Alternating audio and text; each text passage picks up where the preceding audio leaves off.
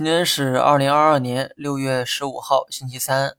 最近市场像打了鸡血一样，在欧美市场大跌的背景之下，A 股呢没有跟跌也就算了，竟然还独立暴涨。说实话，看着挺爽，但短期涨得这么猛，我也替短期走势感到担忧。最近券商板块接连大涨，老股民都知道券商是市场的先行者，也被人们戏称为牛市旗手。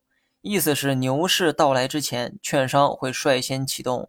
这个逻辑啊，我是认同的哈。但这次可能真不是券商带动的反弹，看问题要看本质。这几天的大涨的确少不了券商的功劳，但是别忘了，市场的反弹是从四月末开始的。追溯到反弹的初期，领头羊是新能源为首的科技成长股，而不是券商板块。仔细对比券商和大盘的走势。你会很明显的看到，反弹初期的大盘要强于券商板块，直到最近券商才开始奋起直追，直到超越了大盘的涨幅。所以现在来说，券商是牛市旗手，真的是马后炮。相反，这次是市场成了券商的旗手，因为市场先开始反弹，券商才得以反弹。因为业务的强相关性，市场回暖，人们的交易热情啊会跟着回暖。那么交易量逐渐变大，券商的业务量就会增加，进而影响公司的业绩。所以呢，你仔细想一想里面的这个逻辑，这回呢是先有市场的回暖，才有券商的爆发，而不是券商率先爆发带领市场走入牛市。所以呢，有些话我还得再重复一遍：当市场上涨的时候，你能听到的都是好消息；就像市场差，你也只能听到坏消息一样。市场上涨本没有错。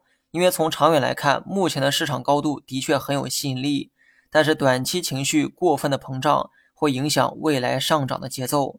本来呢是可以稳稳的上涨，结果变成了此起彼伏的上涨，最终的涨幅呢或许啊都一样，但不一样的过程一定会给你带来不一样的收益。整体来看，市场仍处在上行趋势，所以呢我们没必要悲观。但我也说过，六月份老美会加大收紧流动性的力度。加上 A 股啊已经有了不小的涨幅，所以你也不能过分的乐观。最近上证指数明显强于其他指数，但我的预期方向还是横盘震荡。我说过，这是一种趋势，并非指某一天的涨跌。虽然上证一枝独秀，但我们也看到了双创指数的疲态，这本质上就是成长股和蓝筹股交替表现带来的结果。所以呢，指数虽然说有分化，但横盘震荡的这个预期并没有变。只是这其中有些板块强势，那么有些弱势罢了。另外，有人看到今天收盘收了个避雷针，高位收个上影线，往往不太吉利哈。有人呢想让我评价一下。首先，认真做投资的话，就没必要在意这些技术形态，好好研究基本面并制定好策略才是关键。如果单纯从技术面理解今天的收盘，我想老股民都知道避雷针的含义。指尖所指的位置有可能成为阶段性的压力位。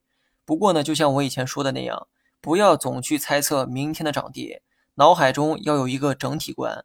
我认为最近的走势为横盘震荡，这个啊就足够了。在这期间没必要再去猜涨跌。好了，以上全部内容，下期同一时间再见。